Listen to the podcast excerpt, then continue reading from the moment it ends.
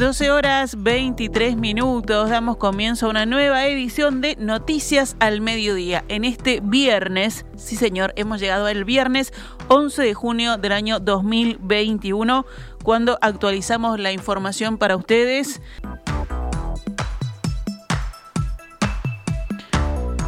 A esta hora el presidente de la República, Luis Lacalle Pou, participa junto a autoridades nacionales y departamentales del inicio de la zafra de la cosecha de caña de azúcar. La actividad tendrá lugar en la planta de Alur, en Bella Unión, departamento de Artigas. Además, en la jornada recorrerá también plantaciones de caña de azúcar. Vamos con las noticias de la emergencia sanitaria. El gobierno extendió hasta el domingo 20 de junio la vigencia de las medidas de restricción de la movilidad anunciadas el pasado 23 de marzo para contener los contagios de COVID-19. Las medidas que iban a vencer este domingo 13 de junio incluyen la suspensión de espectáculos públicos y fiestas, el teletrabajo obligatorio en la actividad pública y el cierre de casinos. Julio Pontet, presidente de la Sociedad Uruguaya de Medicina Intensiva, SUMI, señaló que en la semana móvil cerrada ayer hubo un promedio de 39 ingresos diarios de pacientes a CTI, luego de que el mes de mayo registrara una media de 45. Hablando con el observador, Pontet señaló que si bien la disminución de ingresos todavía no es una tendencia definida, el nivel de inmunización que se está logrando empezar empieza a incidir. La vacuna tiene mucho que ver, dijo, y añadió que ya es raro encontrarse con pacientes mayores de 70 años en CTI por COVID-19. Pero la vacuna no es la única causa que manejan los especialistas para explicar esta reducción de pacientes en CTI. También tienen en cuenta que el número de personas fallecidas en cuidados intensivos está cerca de los picos más altos registrados en la pandemia. El promedio móvil al 9 de junio cerró en 32 fallecidos diarios, apenas dos por debajo del récord alcanzado el 8 de mayo, según consigna hoy el observador. El presidente de la SUMI estima que este número importante de fallecidos en CTI se va a mantener una o dos semanas más. La ola de mayo la vamos a ver egresando viva o muerta, explicó el doctor Pontet. Ayer se conoció la octava muerte materna por COVID-19 en el departamento de Cerro Largo. Según el ginecólogo y miembro del GACH, Claudio Sosa, en un mes fallecieron la misma cantidad de embarazadas que mueren en un año normal sin la pandemia. Cualquier modo, no podemos hablar de una epidemia exclusiva de embarazadas, eso te queda claro. Estamos hablando de que ahora estamos con 4.862 fallecidos asociados al COVID. Eh, eh, es esperable que algo que sea con alta tasa comunitaria y en esa cantidad de, fallecidos pueda haber mujeres. La edad es ahora edades menores, como está ocurriendo, y sobre todo embarazadas. O sea que, del punto de vista del número global, no llamaría tanto la atención, claro, impacta cuando comparamos con las cifras basales que tenemos anualmente. Esta mañana, en diálogo con En Perspectiva, el médico habló sobre cómo la pandemia ha impactado en las embarazadas y destacó que si bien cuando comenzó la emergencia sanitaria estas mujeres no entraban en los grupos de riesgo, hoy sí, y que una vez infectadas las posibilidades de complicaciones aumentan. Consultado sobre por qué el 41% de las embarazadas aún no se agendó para vacunarse contra el COVID-19, Sosa afirmó que determinados grupos todavía desconfían de los efectos que pueda tener la vacuna sobre el bebé, pero que ya se comprobó que tanto Pfizer como Sinovac no representan un riesgo. Además, destacó los beneficios de la vacunación tanto para la madre como para el bebé. La mamá que recibía la vacuna em, mejora los anticuerpos, o sea, ya con la primera de Pfizer y con la segunda tiene sus defensas completas y los recién nacidos que se hicieron dosificación tanto en el cordón como después al nacer, eh, se encontró que había anticuerpos contra COVID y también la leche materna, o sea que tiene una protección extra que obviamente va a ser transitoria porque son anticuerpos pasivos, son de la madre que luego quedan por un tiempo y, finalmente después eh, igual los, los, los, niños tampoco recuerden que son un los recién nacidos o eh, la primera infancia no es un problema directo del COVID, pueden a veces ser portadores, tener la infección, pero no es un problema que los afecte directamente, pero tiene una protección extra. Recordemos que el Ministerio de Salud Pública anunció ayer que todas las mujeres embarazadas que deseen vacunarse podrán hacerlo en el Pereira Rosell sin agenda previa e independientemente del prestador de salud que tenga la paciente. El presidente Luis Lacalle Pou dijo que se hará un cierre formal del vínculo del gobierno con el Grupo Asesor Científico Honorario, el GACH, con agradecimientos y que quedará abierto un teléfono rojo. En las últimas semanas tomó estado público que los coordinadores del GACH planificaban la disolución del grupo, pero el crecimiento de casos y de fallecimientos postergó ese paso. Ayer, tras la inauguración de una puerta de emergencia en la policlínica de la localidad de La Capuera, en Maldonado, la calle Pou en rueda de prensa habló de su vínculo con el GACH. Con un agradecimiento enorme, creo que no hablo solo yo en primera persona, sino el gobierno y sobre todo el país. Eh, sobre la relación eh, en cuanto a los documentos, a las recomendaciones, la misma de siempre. Es un grupo asesor científico honorario, pero es asesor y no es decisor. Y eso creo que siempre tuvimos claro, eh, tanto el GACH como el, como el gobierno. están cansados están hace un año y pico trabajando con nosotros. Y gente que tiene sus tareas, algunos son investigadores, otros son médicos, otros son matemáticos. Hay gente que está en el GACH, que en este momento, hasta ahora, cuando yo estoy hablando con usted, está dentro del CTI laburando, con la tensión y el estrés que eso conlleva. Es lógico que en algún momento digan, elaboramos más de 80 recomendaciones o documentos, hicimos muchas cosas, esto estaba en los planes, lo fuimos aplazando y ahora tenemos que hacer un, un cierre que seguramente sea con un vínculo tipo teléfono rojo para, para algunas cosas.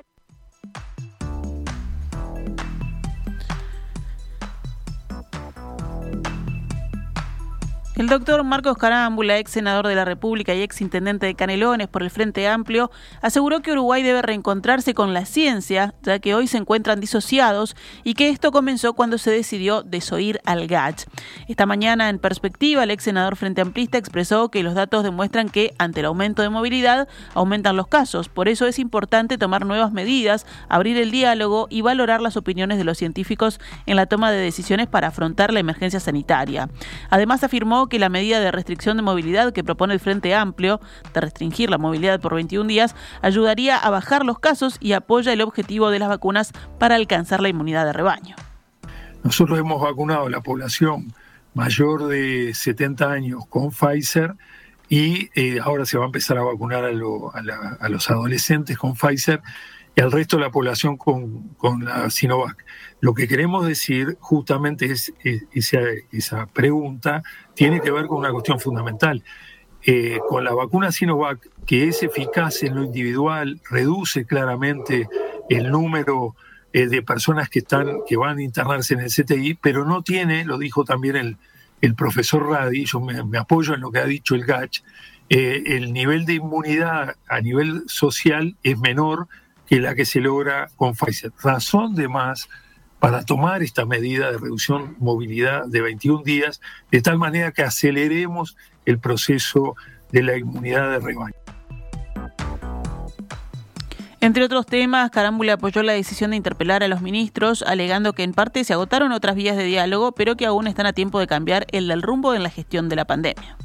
Es una herramienta y una estrategia que definen los senadores. Este, por supuesto, como Frente Amplista, comparto lo que ellos van decidiendo, porque entiendo que, en definitiva, pone sobre la mesa todos los elementos para ver si es posible un cambio en la estrategia de conducción de la, de la epidemia. Ese es el objetivo.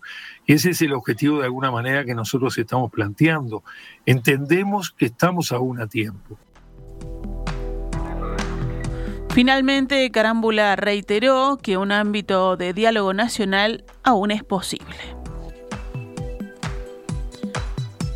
Vamos con otros temas del panorama nacional. El Ministerio de Desarrollo Social aplicó por primera vez en la noche de ayer el decreto que habilita a la policía a trasladar a un refugio o un centro de salud a las personas que viven en la calle sin si un médico certifica que su salud corre grave riesgo. Esto es lo que consigna el observador. En este caso se trató de una mujer de 57 años que vivía a la intemperie en las inmediaciones de la avenida 18 de Julio y Magallanes, que sufrió una descompensación provocada por una enfermedad crónica. Así lo confirmó el observador con fuentes del ministerio. Se trata de una persona muy conocida por los equipos técnicos del MIDES que regularmente asiste a algunos de los refugios. Al tener un problema de salud se le hace un seguimiento. Este jueves se constató que no estaba bien, por lo que se contactó un médico de ACE que certificó el problema e indicó que había que trasladarla a un centro de salud. La mujer no accedió, por lo que se dio cuenta el Ministerio del Interior, lo que activó este decreto. Al llegar los efectivos, aceptó finalmente ser trasladada a un hospital. El Poder Ejecutivo envió al Parlamento un proyecto de ley para que los propietarios de Gas Sayago, Sociedad Anónima, o sea, ANCAP y UTE, asuman los pasivos y los activos de la empresa en liquidación. La iniciativa ordena traspasar los activos y las deudas de Gas Sayago a sus accionistas ANCAP y UTE en forma proporcional a su participación para que cuando finalicen los procesos judiciales ambos entes se hagan cargo de los costos que surjan. Además, el texto exonera a UTE y ANCAP de las deudas que asuman, producto del traspaso legal de la empresa en concurso, con tres organismos públicos, la Dirección General Impositiva, la Aduana y la Administración Nacional de Puertos. Gonzalo Casaravilla, que fue presidente de UTE en el gobierno del Frente Amplio, calificó de medida mediática, tuerta y mentirosa los resultados de la auditoría de Gasallago, contratada por las autoridades del gobierno actual y divulgados por la presidenta de la empresa, Silvia Emaldi, esta semana. Casaravilla escribió en Facebook, UTE pagó 300 mil dólares por un informe dirigido, no es una auditoría, que no agrega nada a lo ya analizado en la Comisión Investigadora Parlamentaria y que induce a reafirmar la mentira sobre la eventual pérdida que el proyecto ha significado. El ex jerarca señaló que el informe de PwC solo suma gastos por 213 millones de dólares, pero no resta ingresos, como ser la garantía cobrada por 100 millones de dólares cuando la firma constructora brasileña OAS abandonó el proyecto. Casaravilla apuntó que en ese informe tampoco se resta la plata de los gastos que dejaron cosas tangibles y sonantes en el Estado, que suman unos 60 millones de dólares. El expresidente de UTE añadió que el informe solo da cuenta de los eventuales juicios en contra, pero no informa sobre los que ya se han ganado. En suma, UTE no merece verse envuelta en esta movida mediática y tuerta y mentirosa, escribió Casaravilla. La intendenta de Montevideo, Carolina Cose, presentó ayer un programa de apoyo alimentario para atender la malnutrición infantil enfocado a niños de 0 a 3 años, embarazadas y mujeres lactantes que presenten bajo peso. El plan comenzará el próximo lunes por identificar a la población objetivo por medio de las consultas médicas en las policlínicas de la Intendencia. Los profesionales de la salud, en caso de notar signos de malnutrición o directamente bajo peso, podrán inscribir al paciente en el programa. Cose aclaró que no está determinada la cifra de población a abordar, pero señaló que un relevamiento previo de las policlínicas identificó a unas 70 personas.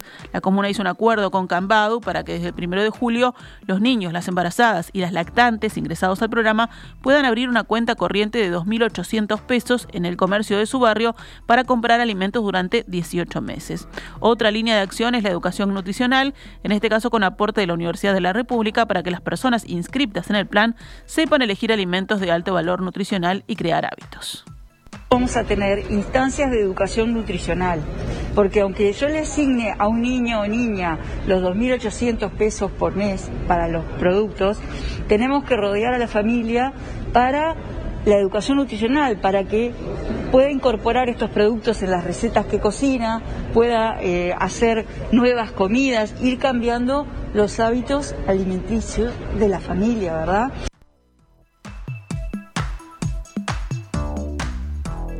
Vamos con otras informaciones. El gobierno aprobó una zona franca de servicios en Punta del Este. La iniciativa habilitada esta semana es la del World Trade Center Free Zone Punta del Este, un emprendimiento anunciado a fines de 2017 y cuyas obras empezarán sobre finales de este año. La inversión es de unos 45 millones de dólares, dijo en perspectiva Carlos Lecueder, quien lidera el proyecto junto con Ernesto Kimmelman.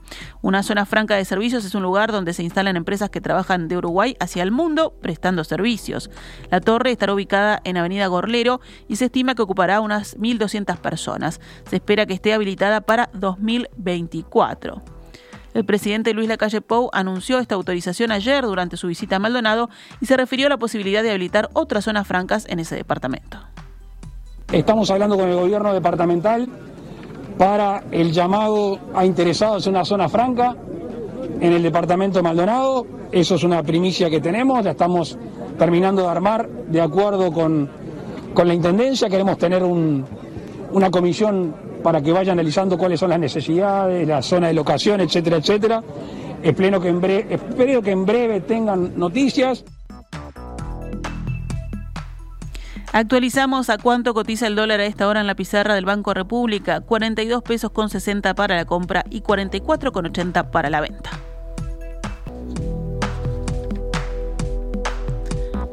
La vacuna contra el COVID-19 del laboratorio alemán CureVac, basado en la tecnología del ARN mensajero y que era inicialmente esperada para este mes de junio, podría sufrir retrasos en su comercialización debido a la prolongación de las fases de test.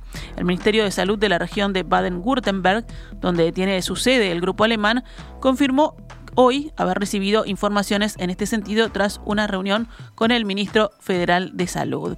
El responsable regional precisó que la vacuna no estará lista para ser comercializada antes de agosto debido a complicaciones. En un comunicado divulgado por la empresa se indicó que eran necesarios plazos suplementarios para tener en cuenta las variantes del virus que deben secuenciar. Cerramos con el panorama deportivo. Hoy comienza la quinta fecha del torneo Apertura que lideran Liverpool y Nacional. En esta jornada y con la camiseta de Sudamérica, Sebastián Abreu jugará el último partido de su carrera profesional. El delantero minuano de 44 años es récord Guinness como el futbolista que ha jugado con más clubes de forma profesional. 30 equipos diferentes. Si volvemos a la fecha, bueno, Liverpool enfrentará a Sudamérica a las 15 horas en el Belvedere, Montevideo City Torque, eh, Wanderers a las 17.15 en el Francini y mañana sábado 12 de junio se enfrentan River Plate y Progreso a las 15 horas en el Zaroldi, Cerrito Plaza Colonia a las 17.15 en el Estadio Charrúa, Peñarol Rentistas a las 20.15 en el Campeón del Siglo. Como continúa la fecha, el domingo 13 de junio Deportivo Maldonado Cerro Largo a las 12 y 30 en el Burgueño Miguel, Nacional Fénix a las 15 y 30 horas en el Gran Parque Central y el lunes 14 Villa Española Boston River a las 15 horas en el Estadio Obdulio Varela. La Asociación Uruguaya de Fútbol dio a conocer la lista de 26 futbolistas convocados por el director técnico Oscar Washington Tavares para disputar la Copa América de Brasil, que comenzará el próximo domingo. Los arqueros son Fernando Muslera, Martín Campaña y Sergio Rochet. Los defensores Diego Godín, José María Jiménez, Sebastián Coates, Ronald Araujo, Martín Cáceres, Matías Viña, Giovanni González y Camilo Cándido. Los volantes Matías Vecino, Federico Valverde, Fernando Goriarán, Rodrigo Bentancur, Naitan Hernández, Lucas Torreira, Nicolás de la Cruz, Brian Rodríguez y Georgian de Arrascaeta. Delanteros Luis Suárez, Edinson Cavani, Maximiliano Gómez, Jonathan Rodríguez, Facundo Torres y Brian Ocampo. El plantel viajará el próximo miércoles. Recordemos que Uruguay integra el grupo A de la Copa América junto a Argentina, Chile, Bolivia y Paraguay y debuta el viernes 18 de junio a las 21 horas en Brasilia enfrentando a Argentina.